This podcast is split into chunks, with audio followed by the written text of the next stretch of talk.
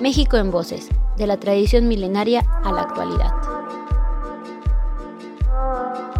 Muy buenas tardes a todos. Nos encontramos aquí en esta sección de México en Voces, entrevistando, en donde hemos entrevistado a varias personas y el día de hoy tenemos a un invitado muy especial. Tenemos con nosotros al doctor Renato Huarte Cuellar, quien nos hablará acerca de todos estos elementos que integran la cultura.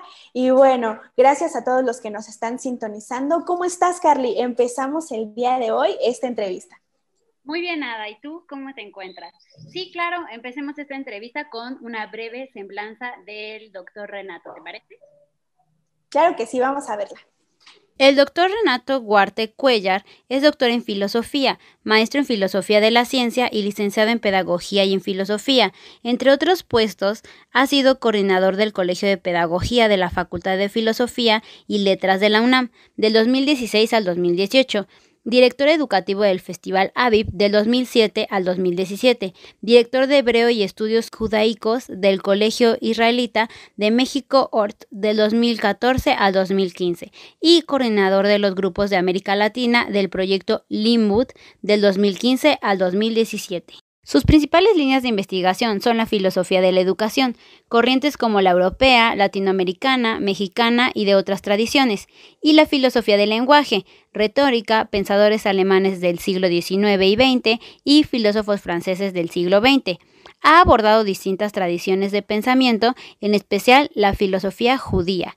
Cuenta con varios artículos publicados en revistas y capítulos en libros colectivos. Qué interesante cada aportación que ha hecho y sin duda cómo no solamente es pedagogo, sino que integra la filosofía, el lenguaje, la antropología y todo esto en la cultura. Es para nosotros un verdadero honor el estarlo aquí entrevistando. Sea bienvenido y pues empezamos con la entrevista. Ok, sí, no, no hay ningún problema. Pues adelante, empezamos si, si gustan. Claro, qué importante es esto que mencionas, Renato, pero cuéntanos, ¿cuáles son indispensables al estudiar la cultura oral en una comunidad? Pues eh, es una pregunta muy interesante porque no es fácil de contestar. Eh, desde esa perspectiva, eh, ¿qué quiere decir preservar? Porque de hecho hay algo que inherentemente es parte de la cultura, que es preservación y cambio. Es mantener algunas cuestiones y transformar otras. Entonces, además, eh, pues la cultura puede ser definida de muchas maneras, cosa que los antropólogos, la gente que hace estudios culturales, en fin, se da cuenta de que, pues, ¿qué es la cultura, no? Este, la cultura, como se, se le dice, por decir algo, este, de lo que era Conaculta, ahora Secretaría de Cultura, es un concierto de cuerdas en Bellas Artes o es, por decir algo, un concierto de Ana Bárbara en el Zócalo? Este, ¿Hacia dónde tienen que ir nuestros impuestos? ¿Hacia esta distinción que se ha hecho entre la alta cultura y la cultura popular, entre el centro y la periferia? Este, hay, por ejemplo, obras de arte y hay artesanías, ¿no? Entonces, una artesanía es que se puede reproducir mucho, pero una obra de arte tiene como esta, esta aura, como le llaman algunos, este, de irreproductibilidad hasta que llegó el siglo XX y tenemos pues posibilidades de tener, yo me acuerdo, ¿no? Este, grandes obras de arte pegadas en el cuaderno, ¿no? Y hoy en día con, los celulares, en fin, no sé, este, la intervención del arte. El arte es cultura, la cultura qué es, la cultura también hay toda una, una, parte que es intangible, como es la comida, este, como es la propia lengua, en fin. Entonces, eh, lo que yo siento es que hay muchas cuestiones culturales, políticas, económicas en esta idea de mantener y de reformar ciertas cuestiones culturales. Pero pues inclusive, y con eso cierro esta parte de la pregunta porque podemos profundizar según, consideren, eh, es una de las definiciones más o menos antiguas de cultura es como una segunda naturaleza todo este conjunto de cosas que pensamos, creemos y estamos habituados, ¿no? Es decir, la cultura mexicana, por decir algo, y, su comida, eh, por ejemplo, estamos acostumbrados a que, no sé, que el chipotle se le echa a ciertos platillos, pero jamás le vamos a echar jalapeño, ¿no? Cosas que es como, como hasta ignorante, ¿no? Consideramos a nivel eh, cultural, ¿no? Por ejemplo, hay cosas que se comen en ciertas épocas de ciertas maneras y eso es lo que nos parece aceptable. No siempre fue así. Por ejemplo, el mole no, no, lo, no lo tenían los, los, por decir algo, los, eh, los prehispánicos, sino que es un platillo que se desarrolla a partir de, pues de las, del, del encuentro entre la comida española y la comida local con los ingredientes, entonces, creer que el mole siempre existió o que el chocolate que entendemos hoy en día este, era como lo tomaban los, antiguos nahuas, pues es falso, ¿no? Entonces, cómo se dan esos procesos es muy complicado, pero, pero creo que hay posibilidad de intervenir eh, en pequeños grupos o de diferentes maneras, hasta a nivel gubernamental o internacional en ellos. Claro, y vemos cómo esta relación entre literatura y oralidad siempre están, están relacionadas y no que dependa una de la otra, sino que se complementan. Y como tú dices, hay escritos que después se narran en la oralidad y que justo nos permiten adentrarnos a la historia. Y hablando eh, de este mismo tema, ¿tú cómo crees que la globalización interviene en la interculturalidad? Yo sé que toda comunidad tiene tradición oral. Lo que pasa es que creo que detrás de tu pregunta, Carla, está que nuestra sociedad contemporánea ha privilegiado la cultura escrita por encima de la cultura oral. Y claro, o sea, esto no, necesariamente es así. Por ejemplo, siento que inclusive en, este, en cuestiones cotidianas mexicanas, un pacto de palabra es un pacto de palabra aunque siempre estará pues nuestro sistema judicial eh, que es escrito, por ejemplo, ¿no? Y entonces está toda la idea del contrato, y entonces está, tiene que estar escrito. Los juicios orales, por ejemplo, es algo que nuestra, en nuestra tradición jurídica es algo pues bastante nuevo, ¿no? Que nos tenemos que hacer, este, adaptar a diferencia de, tradiciones, por ejemplo, de juicios en Estados Unidos, como podemos ver, y en otros países, como podemos ver en las películas. Pero entonces la cuestión es que tu pregunta a mí me parece muy interesante porque pones el dedo en la llaga de, que, eh, digamos, el libro impreso, por ejemplo, tiene mayor aceptación, un mayor valor cultural que, por ejemplo, una historia narrada, ¿no? Entonces, desde esa perspectiva, a mí me gusta un texto de, uno de, los autores que he trabajado, que se llama Walter Benjamin, que era un eh, eh, teórico literario, filósofo este, del siglo XX, que decía, por ejemplo, en un textito muy bonito, un ensayo, este, que, la, que la, la, pobreza en realidad es la pobreza de experiencia, la incapacidad que tenemos de narrar, de narrar lo que nos sucede en nuestra propia experiencia y en ese sentido quiénes somos. Entonces, ese quiénes somos puede entenderse desde una perspectiva individual y colectiva. Es decir, lo que critica Benjamin, por ejemplo, de la modernidad que él vivió, digamos, por lo menos hasta, hasta el año de su muerte, que a él le toca, digamos, este, vivir hasta la Segunda Guerra Mundial, eh, es que, por ejemplo, estamos tan cansados que de, por ejemplo, todo en la vieja normalidad o ahora con las pantallas, en fin, que lo último que queremos es transmitir eso que queremos, pensamos, sentimos, ¿no? Y en cambio, por ejemplo, se enfrenta a todo lo que es básicamente la historia de lo que hoy en día entendemos por literatura, ¿no? Claro, sin entrar, porque toda obra literaria empezó siendo, bueno, por lo menos las, las grandes obras empezaron siendo orales, ¿no? La Iliada, la Odisea, la Bhagavad Gita, y así en diferentes tradiciones. En, nuestros, este, en nuestras propias eh, tierras, digamos, estaban los huehuetlatoli, que eran los discursos que daban los huehues o, personas mayores, ¿no? Que daban sentido a la gente y, alimentaban el alma, si lo podemos decir de alguna manera.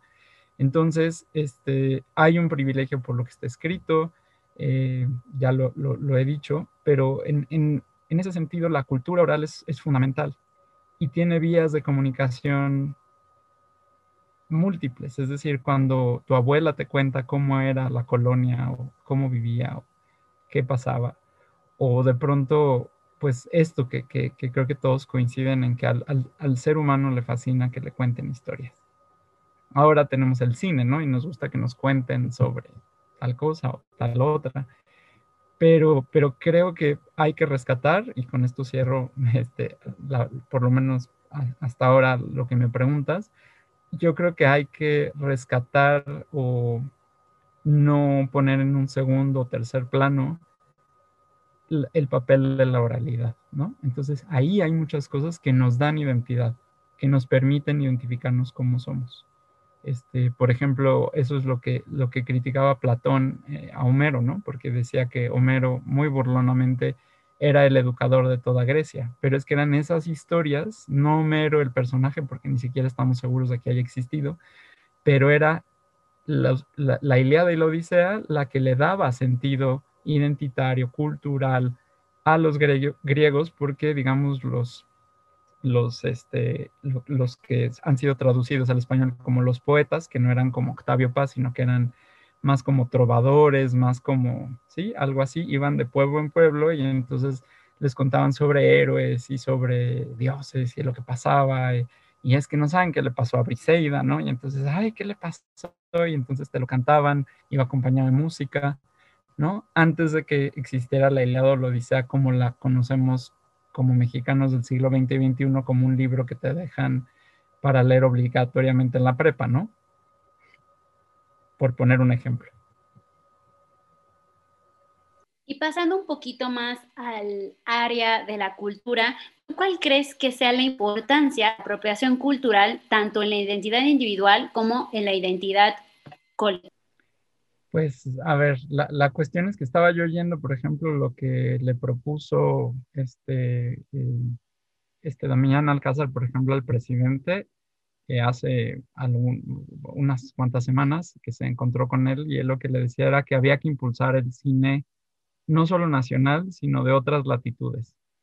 Ahora, desde estudios filosóficos tengo mis críticas hacia, hacia, mm, por ejemplo, este texto de dialéctica de la ilustración de Jorge y Adorno, pero creo que ellos que, digamos, escapan de, la, de Alemania en la Segunda Guerra Mundial y llegan a Estados Unidos y encuentran formas culturales, Entre otras el cine.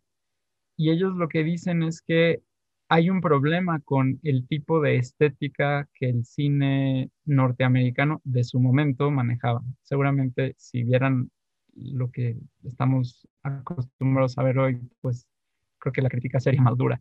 Pero a lo que yo voy es que ellos lo que sostienen es que parecería ser que es nada más un entretenimiento, ¿no? Es decir, ajá, o sea, por ejemplo, creo que muchos de, de, de, nuestros niños, y como digo nuestros, quiere decir de las sociedades contemporáneas, mexicanas y otras, están creciendo con una pantalla, inclusive antes, e inclusive creo yo también después de la pandemia, de, ver, digamos, ciertas cosas, ¿no? Pero como yo he tratado de contestar antes, pues las imágenes también nos van formando, nos van haciendo, se nos van haciendo habituales, ¿no? Por ejemplo, yo he visto a muchos amigos que me dicen, no, es que esa película está bien lenta, ¿no? Pero, por ejemplo, la las películas tienen ritmos, que tienen texturas, formas de ver el mundo, de problematizar. Entonces, no es nada más un entretenimiento, porque la palabra entretenimiento es como entretenimiento, es como si estoy ocupado un ratito, nada más, ¿no? Y lo que pasa es que si nosotros nos acostumbramos a películas en donde hay modelos de hombre y de mujer, ¿no? Este, sean estos telenovelas, sean películas, en donde ya sabemos qué va a pasar, ¿no? El coche explota, este, el galán tiene ciertas características físicas, de comportamiento, la velocidad en la que pasan las cosas, etcétera. O sea, todo eso, Jorge y Adorno, que obviamente no, vieron el cine de nuestros días, eh, decían que, por ejemplo, es tan vívido o, determina tanto nuestras vidas que, que inclusive empezamos a vivir nuestras vidas como en una película. Entonces, por ejemplo, ellos son muy críticos de que en el cine norteamericano, este, con esta idea de, no, no proyectar este, escenas sexuales, siempre es como hay todo este enamoramiento y después hay un corte. Y entonces eso te deja como queriendo más y según ellos esto garantiza el consumo de manera psicológica, sociológica, o sea, imagínense a qué grado, ¿no? Entonces queremos como regresar a, a, a ver qué, cómo se resuelve pero además nos educa, entre comillas, en un sentido muy amplio de lo que es la educación, al grado de que, por ejemplo, cuando queremos tener un encuentro personal o romántico, lo que hacemos es que emulamos la película. Ponemos la música que escuchamos en la película, ponemos la luz que vimos en la película, ponemos las rosas, esto que podrían llamarse clichés, ¿no? Porque queremos llegar a un lenguaje que sea masificado. Entonces, la forma de enamorar a a esa persona, por decirle así de maneras abstractas, es que pones la luz, o por ejemplo, imagínense, este, ahora, este, no sé, en el hotel hasta te garantizan que ponen pétalos de rosa, o sea, como si fuera muy único, y lo que están diciendo Jorge y Mediador no es muy interesante, porque hasta la parte más íntima de uno, uno está emulando lo que vio en el cine. Entonces, al presentar otro tipo de estéticas, otro tipo de narraciones, otras historias, otras formas de ver la vida, sí, estética en este sentido, no nada más lo que se ve bonito, sino cómo se siente, cómo se percibe, qué música estamos escuchando, ¿no? Este, nos podría hacer como estas grandes narraciones que yo creo que a Platón también se va, se va de espaldas si, si viene a nuestro cine, ¿no? Entonces, eso creo que es una forma en la que nosotros vamos configurando nuestra identidad a partir de lo que nos parece apropiado, lo que nos parece romántico, lo que nos parece. Entonces, no es nada más un entretenimiento, sino que el cine es un elemento cultural muy poderoso, ¿sí? incluido las series que están hoy en día, eh, en fin, o sea, cualquier cosa que nosotros estemos percibiendo es, va, va moldeando a lo que nosotros nos habituamos, ¿no? Entonces, nos parece correcto vivir, digamos, como una película norteamericana hollywoodense en promedio, si eso es a lo único que nos hemos habituado toda nuestra vida. Ah, claro, entonces eh, no solo existe la cultura tradicional que conocemos, sino que también la cultura puede encontrarse en algunos otros ámbitos como los que mencionas. La cuestión, Carla, es que dijiste ahora sí de cultura y es ahí donde no estoy de acuerdo, porque hace cuenta, siento yo que las telenovelas en su momento, cuando antes del internet y las series, etcétera, o sea, nos están contando una historia. Entonces, la, la cuestión es que e, es ahí donde se, se puede tener una intervención.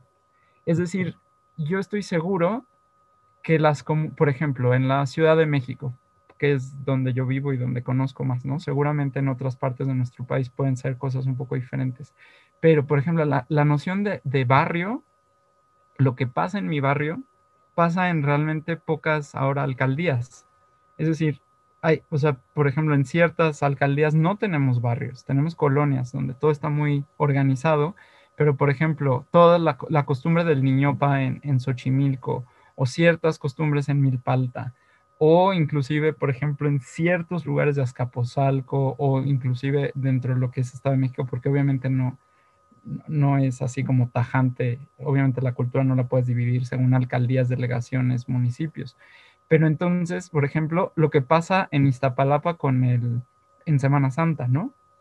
Que es parte de su identidad, aunque, por ejemplo, es altamente improbable, según los estudios arqueológicos, de que en el siglo, en la transición entre el siglo, bueno, en el siglo primero después de Cristo, así se vistieran los romanos, ¿me entiendes? O sea, claramente no hay una precisión, no se quiere hacer una representación fidedigna, sino que es parte de una convivencia y que, de una herencia cultural que siente la gente de Iztapalapa, ¿no? Por decir algo.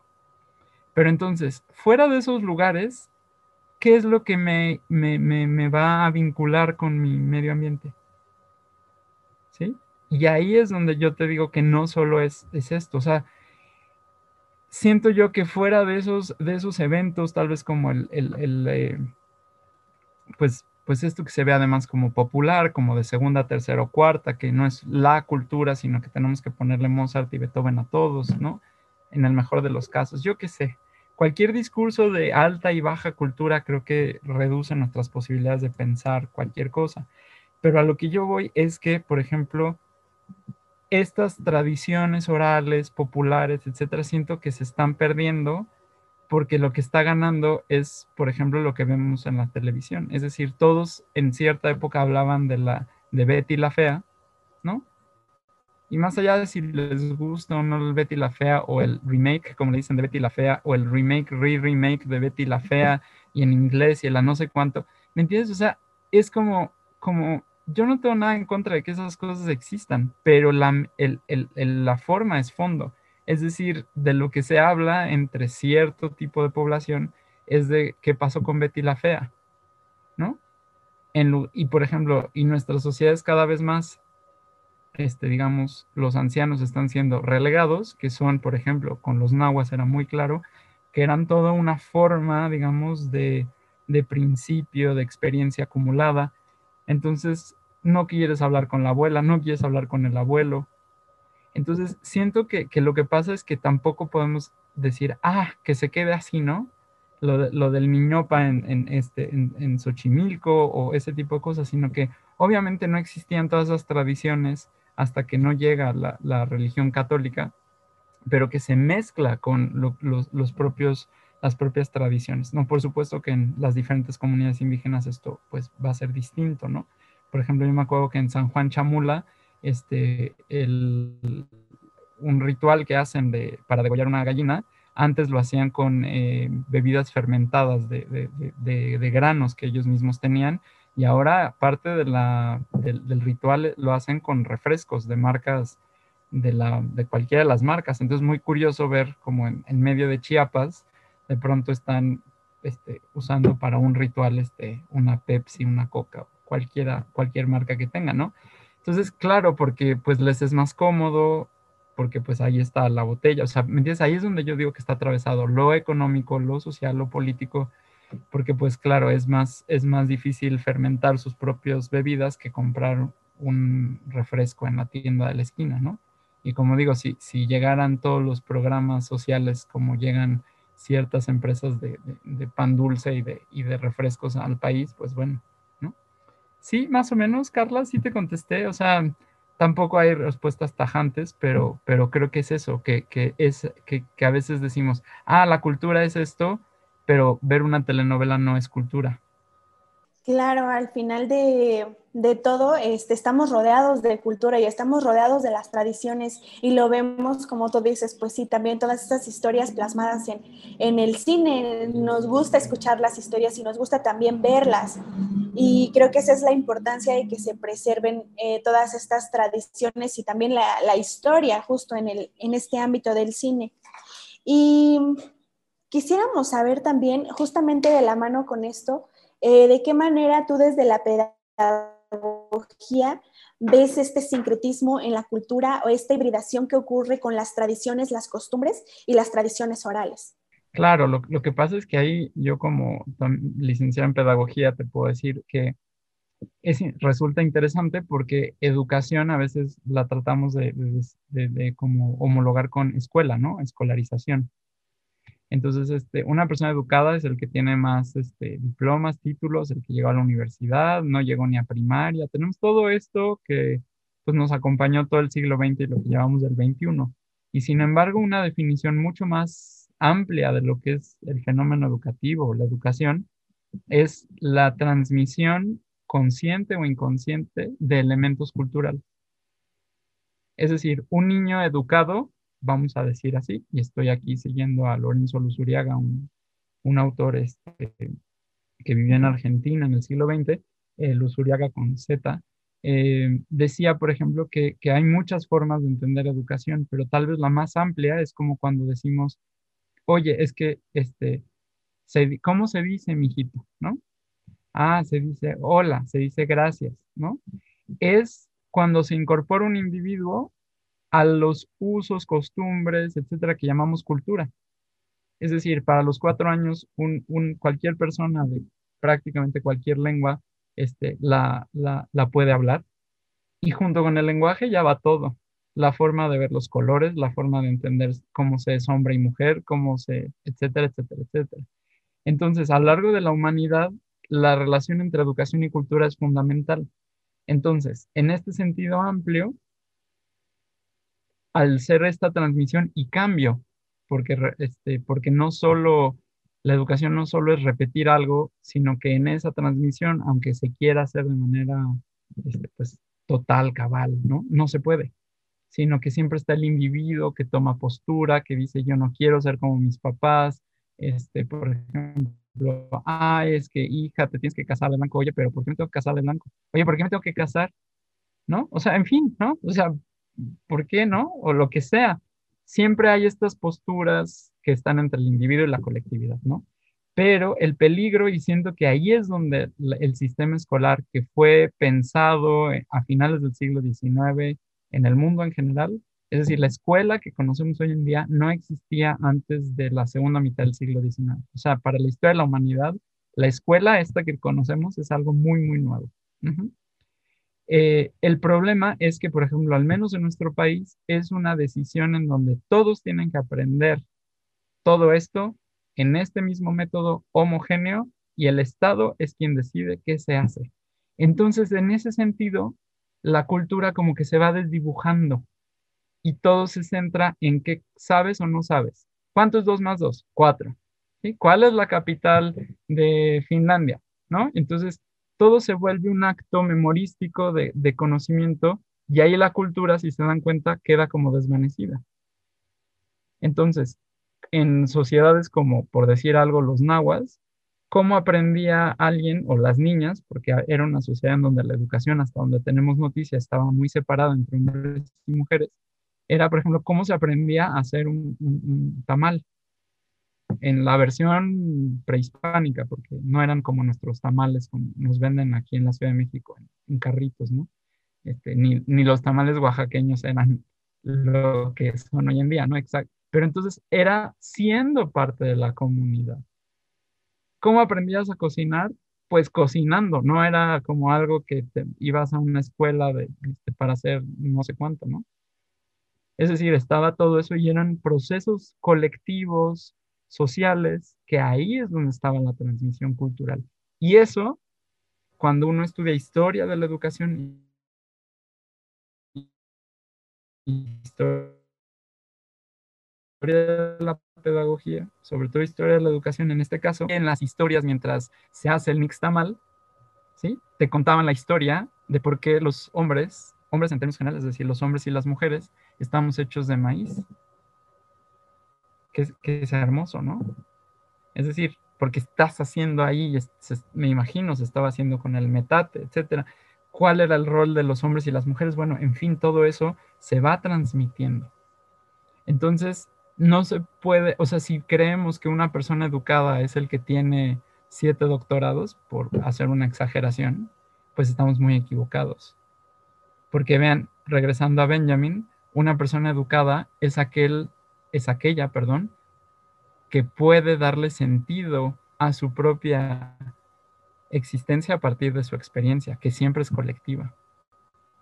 Es tratar de determinar quién soy porque soy así, cómo veo el mundo, cómo veo a mis congéneres, cómo me relaciono con hombres y mujeres. ¿Sí? Porque dicen que la escuela lo eduque. Pues no, porque cuando estamos, por ejemplo, ahora hablando de feminismos, ¿no? La mamá le dice, no, no, a ver, mi hija, recógele el plato a tu hermano. Eso es educación, porque ahí está, porque es en lo que nos lo vemos como normal. Por más de que en la escuela les repitan, no, y es que tiene que haber una igualdad, tiene que haber una pues no, porque pasa por vías racionales y entonces así como tú, ¿y luego qué hago yo con eso? Pero yo veo que a mí como mujer me corresponde levantarle el plato a mi hermano, ¿no? Y tú, hijito, puedes irte a ver la tele. Y entonces nos acostumbramos en esos espacios que son colectivos, pues porque es la familia, ¿no? A que una niña aprenda y yo digo, se eduque, digamos, en términos más amplios, a cuáles son los roles de hombre y mujer, y el niño también, y el papá, y entonces esto se va reproduciendo, a veces consciente y a veces inconscientemente.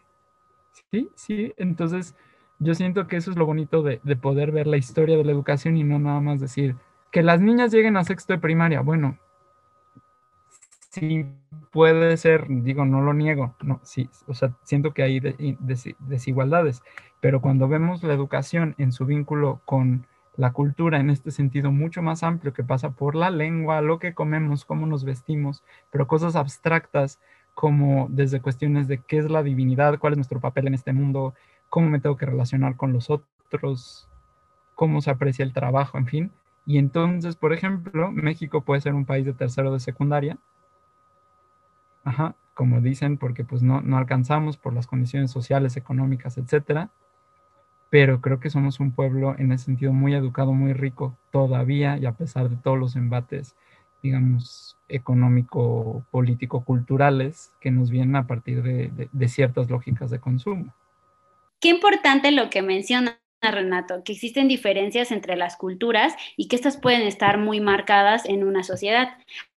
Em, ¿Tú cómo nos podrías explicar los términos de cultura, lenguaje y tradición y cómo estos se pueden relacionar? Bueno, la, cuestión es que cuando ustedes me están preguntando por los conceptos tradición, cultura y lenguaje, y, y, yo siento que sí están relacionados.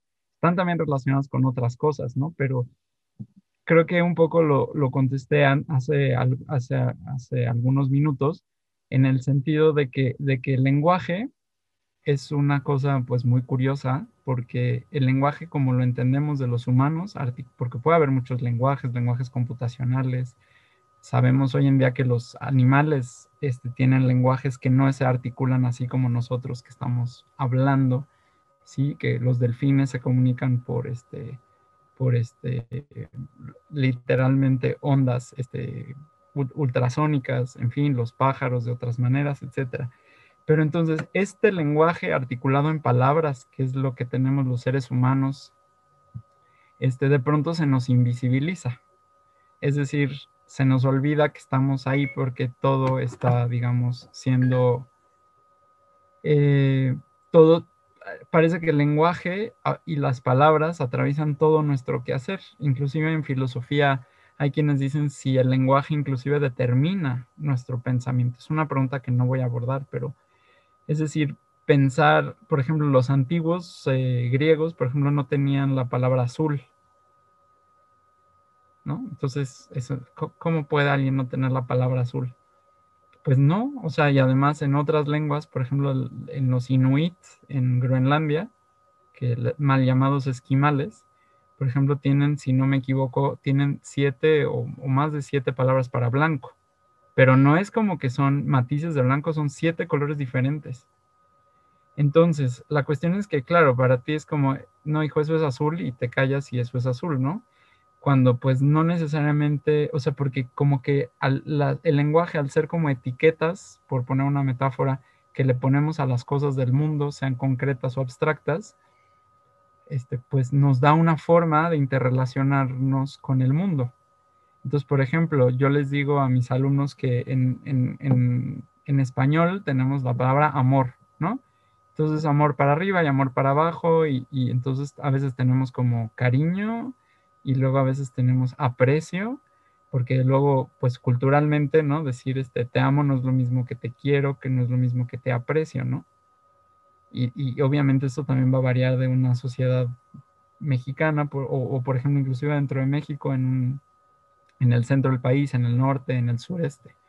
Entonces, pero por ejemplo, cuando yo les digo, es que en griego, hay, griego antiguo, hay cuatro palabras para amor, pero ¿cómo? ¿Sí? Y por ejemplo en sánscrito por lo menos hay siete. Entonces, ¿cómo que? o sea, y, y, en inglés hay love. Gracias, mucho gusto, ¿no? O sea, ¿y qué hacemos con eso? Y entonces, I love you puede ser te amo, pero también te aprecio, pero también te tengo cariño, pero, ¿me entienden? O sea, entonces, la cuestión es que no nos damos cuenta de cómo, cómo funciona el lenguaje, pero todas las personas que han sido un poco sagaces no solo filósofos, sino gente dice, espera, en el lenguaje hay algo, ¿no? Y, por ejemplo, aquí voy a remitirme a, Friedrich Nietzsche, que era, eh, pues, filólogo clásico, es decir, estudió a los antiguos, a los griegos y latinos, este, y él, y fue maestro de griego, y se le conoce más como filósofo, pero pues como mucha de la filosofía fue escrita en griego y latín, pues por eso nos da esa impresión, en fin. Y lo que decía Nietzsche es que el lenguaje está ahí, digamos, que es como una moneda que algún día fue acuñada, es decir, algún día tenía forma, pero que se fue desgastando ese acuerdo. Yo les digo a mis alumnos, ¿no? Es como, por ejemplo, nadie se sube o se subía al pecero y entonces este, le pagas con uno de 10, te da una moneda, no te pueden saber si es la de un peso o la de dos pesos, como que más o menos ves de qué va, ¿no? Y te lo guardas y ya. Es decir, nadie se pone a ver en qué, si, si, realmente fue expedido por el Banco de México o no. Esta metáfora ayuda porque así usamos el lenguaje, tomamos la palabra y la aceptamos como moneda desgastada.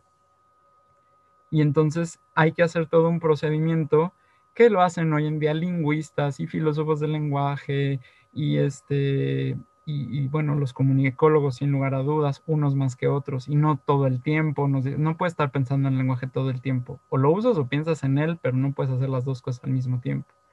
Entonces, en el lenguaje, yo me atrevo a decir, ajá, está la cultura.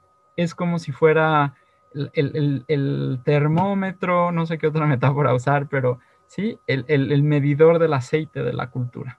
Es decir, cuando se hace un estudio del lenguaje, no lo es todo porque mucho de nuestro lenguaje es gestual, ¿no? Por ejemplo, cómo movemos las manos, hay, hay un lenguaje corporal, hay muchos lenguajes, pero sí siento que es un buen termómetro de ver cómo una civilización, una cultura, a lo largo, sobre todo periodos largos, porque el lenguaje no lo podemos cambiar. Es curioso porque nos incorporamos a algo que nos antecede por a veces 100, 200, 300, 500, miles de años, en el caso del castellano, por lo menos mil años, ¿no? Pero que además tengo una posibilidad de uso de esa lengua de manera privada. Y yo puedo usar palabras como chale o puedo este, no usarlas a propósito, ¿sí? Es decir, que va otra vez en esta cuestión cultural, pero cuando de pronto nos hacemos como esa reflexión y tomamos como el medidor del aceite, vemos cómo una cultura específica, al usar su lenguaje, vemos cómo piensa el mundo, la relación entre hombres y mujeres, la relación entre ricos y pobres, ¿no? Por ejemplo, que en francés no haya palabra para barato, pues te dice algo, ¿no? Y obviamente que cuando comparas lenguas dices, ah, mira, claro. O sea, en, en francés las cosas o son caras o no son caras pero no hay el concepto de barato, ¿no? Entonces, por ejemplo, ¿no? Para traer una cuestión así muy cotidiana o, en fin, ¿no? Cuando haces estos estudios entre lenguas te ayudan. Y la cuestión es que esto está vinculado con la, idea de tradición, porque es una idea muy interesante que es, viene del verbo latino tradere, que quiere decir legar, ceder, que una generación pase a otra. Entonces, la tradición es aquello que, se nos, que nos es legado, que, no, que es, recibido por nosotros, por otros, por otra por otros este, miembros de nuestra propia pues, tradición, que ya quedó como una palabra, ¿no? Entonces, la cuestión es que la tradición no solo es lenguaje, pero sino, sino que, por ejemplo, una tradición que también a veces se invisibiliza es, por ejemplo, no sé, en el caso de ustedes, ¿quién es un comunicólogo?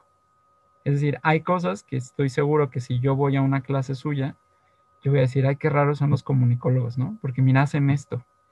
Pero ustedes, esa tradición puede ser más o menos consciente, porque son prácticas individuales y colectivas, usos, costumbres, formas, vocablos, este, términos técnicos, cosas que se permiten y no se permiten. Entonces yo estoy seguro que si yo fuera una de sus clases, yo les diría, ay, son muy raros por esto y por esto, aunque no sé, no, no, no, es el caso. Pero por eso, de pronto, cuando ustedes, por ejemplo, yo que estudié varias licenciaturas, cuando de pronto les parezco raro porque les parezco más pedagogo a los filósofos, a los filósofos les parezco más pedagogo, ¿no? Porque hay algo allí en la tradición que como que este, este se está saliendo un poquito del guacal. Si es como nuestro, de nuestro clan, nuestro gremio, pero como que no del todo. Entonces, cuando se, o sea, una tradición es este conglomerado de cosas que, se pasan, digamos, de manera casi, este, pues, sin pensar de una generación a otra, de una institución a otra, que se van fraguando. Es decir, cuando yo incluyo a ciertos autores en un programa, esos empiezan a ser como los canónicos, porque todo programa implica poner a ciertos autores, ciertas lecturas, ciertas formas de hacer las cosas y dejar afuera otras. Entonces, este, pues los tres para, para no tomar mucho tiempo en la respuesta, pero parece que se, articulan por eso, porque son, son una forma de legado eh, en el cual nosotros vivimos, tanto el lenguaje como parte de la cultura. Yo no veo el lenguaje fuera de la cultura, aunque es como un elemento pues más este, estudiable, este, o es uno de esos elementos estudiables, y la tradición, pues este, es este fenómeno cultural que se da en prácticas humanas, ¿no? por ejemplo, no, no, no, es que fíjate cómo esa señora no sabe hacer pozole. El pozole no se hace así. Digo, traigo a colación ejemplos más de la vida cotidiana, pero también en la academia, ¿no? No, no, eso no es aceptable, por ejemplo, para tal cosa, o esto no hacemos los filósofos, o esto no hacemos los de letras clásicas. Muchísimas gracias por tus respuestas, Renato. De verdad que eh, nos emociona cada uno de los términos que nos, eh, que nos explicas y que lo entendemos la importancia de la cultura en nuestra formación, en nuestra identidad, en nuestra herencia. Y justamente eh, a eso va la, la, última pregunta ya para concluir esta entrevista. ¿Cómo se manifiesta, se, cómo se manifiestan en ti estos aspectos que acabas de describir, como la herencia cultural, el legado y la identidad cultural. Claro, miren, ahí voy a volver a retomar a Nietzsche que dice este, en, uno de sus escritos eh, que yo soy, o sea, la, todo lenguaje es metafórico. ¿sí? Esto es muy interesante porque ¿qué quiere decir? Por ejemplo, claramente una, una mesa no tiene patas, sino que la, noción de patas es una metáfora que de las patas de un animal se la transferimos a una mesa. Y, cuando, y es, es muy bonito porque de todas las figuras retóricas es una tal vez de la que más usamos, ¿no? La metáfora, aunque hay, hay colegas que sí trabajan cosas de retórica que dirían que habría que hablar de todas, de más, y no todo lo que, ah, eso es metafórico, no, no es metafórico, es otra figura retórica, pero bueno, para simplificar las cosas a lo que se, creo yo que se refiere Nietzsche, es que cuando de pronto la lengua se queda limitada, por ejemplo, para hablar de la cultura, cultura es una metáfora, ¿por qué? Porque viene de cultivar, de poner semillitas en la tierra. Entonces, claramente no estamos haciendo eso, ¿no? O sea, cuando estamos, no sé, cuando estamos cocinando, no estamos cultivando. Cuando estoy yendo a un concierto en la sala Nezahualcóyotl, cuando se podía y esperemos que pronto se pueda otra vez Ajá. Eh, o sea, no, estás sembrando, por eso es metafórico, ¿no? Pero entonces, tradición es pasar, herencia es un término legal. O sea, porque una herencia está muy claro en el, código mexicano, ¿no? Una herencia es tal y lo definen los abogados, ¿no? Pero cuando decimos una herencia cultural, ¿qué quiere decir? Pues es eso que se nos pasó, pero que se nos escapa y es lo propio de la metáfora porque porque pues no lo puedes acabar de definir, pero tienes que usar algo y entonces ahí te obliga el lenguaje a usar cultura, que está referido a, este, a, cuestiones agrícolas, a herencia, que es una cuestión legal, a tradición, que también viene de la cuestión legal, porque es de tradere, de pasar de una mano a otra, ¿no? Em, en fin, entonces hay que cobrar conciencia de que, de, que, de que tratar de definir lo que es la cultura a veces no, no es posible, porque, porque yo sí creo que el lenguaje es mañoso y todo lenguaje es metafórico en ese sentido, creo yo. Entonces hoy en día ya sabemos que cultura, y yo no voy a ir ahorita con el secretario de Cultura a decirle, oiga, ¿sabe usted?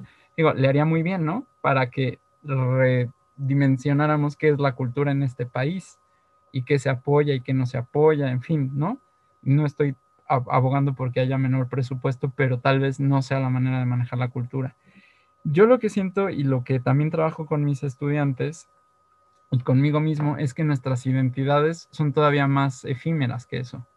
Entonces, yo soy hombre, por decir algo, sí, me identifico con, con, con lo masculino de mi sociedad, pero de manera individual y no necesariamente como otros hombres lo hacen. Soy por, ejemplo, soy, soy pedagogo, sí, estudié la licenciatura en pedagogía, tengo cosas que me hacen formar parte de este gremio, soy filósofo también, y una cosa no necesariamente va, o sea, como, como si tuviéramos como cajoncitos, en donde tengo mi cajoncito de profesión y ahí solo cabe una. Entonces, si ya está pedagogía, ya está ocupada y entonces cuando estudio filosofía, esta se va y entonces cuando estudio otra cosa, esto se va, sino que nuestra nuestra idea eso de identidad es una cosa también bien bonita porque es otra metáfora. Es un juego porque viene de la palabra identidad, comparte raíz con idéntico, pero no hay, porque también el juego de las identidades es un juego entre, por decir algo, así caso clásico de infancia, adolescencia, ¿no? El niño, quiero ser como mi papá, hay un rasgo identitario. Y en la adolescencia, pero no tanto, ¿no? Entonces es, como este juego de, de, ver, de ver roles, modelos, de la imaginación, de determinar ciertas cosas en el pensamiento, en el sentir.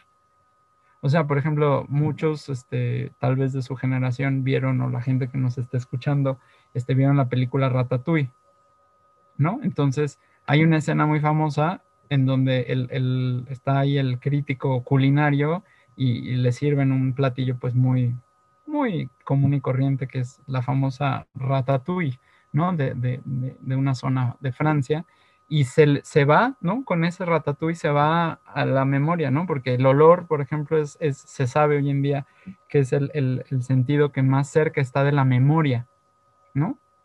Entonces, no sé si a, todos nos ha pasado de, de repente pasa un olor y dice, ¡Ah! huele a casa de mi abuelita, ¿no? Yo qué sé, ¿no? O eso es así, o por ejemplo, el sazón de nuestras, de, de la cocina, por más de que yo haya aprendido a hacer arroz a la mexicana de mi madre, por decir algo, ¿no? No me va a quedar igual. Y cuando yo como, o sea, a mí me podrían presentar siete, plat, siete arroces a la mexicana que se ven iguales y los pruebo a la misma temperatura, yo sé cuál es el de mi mamá. Sabría cuál está preparado por mi mamá. ¿Cómo lo sabemos? Porque hay todo esto que es complejo en nuestra identidad, ¿no? Es decir, las texturas que tenemos, todo eso que es nuestra percepción, nuestras experiencias, lo que creo, lo que pienso, lo que me dijeron, lo que creí, también mis tristezas, mis añoranzas, son cosas que forman parte de lo que voy siendo, siempre en constante movimiento. Entonces, esas prácticas, digamos, colectivas, les llamamos cultura, que están permeadas por el lenguaje y que son, nuevamente, todos estos tres elementos, algo que es tradición, en ese sentido de herencia, en ese sentido de pasar, pero nunca se pasa cabalmente, sino que es, es transmisión y cambio constantemente. Y nosotros somos ese fluir, creo yo, de identidades, de, de memorias, de olvidos.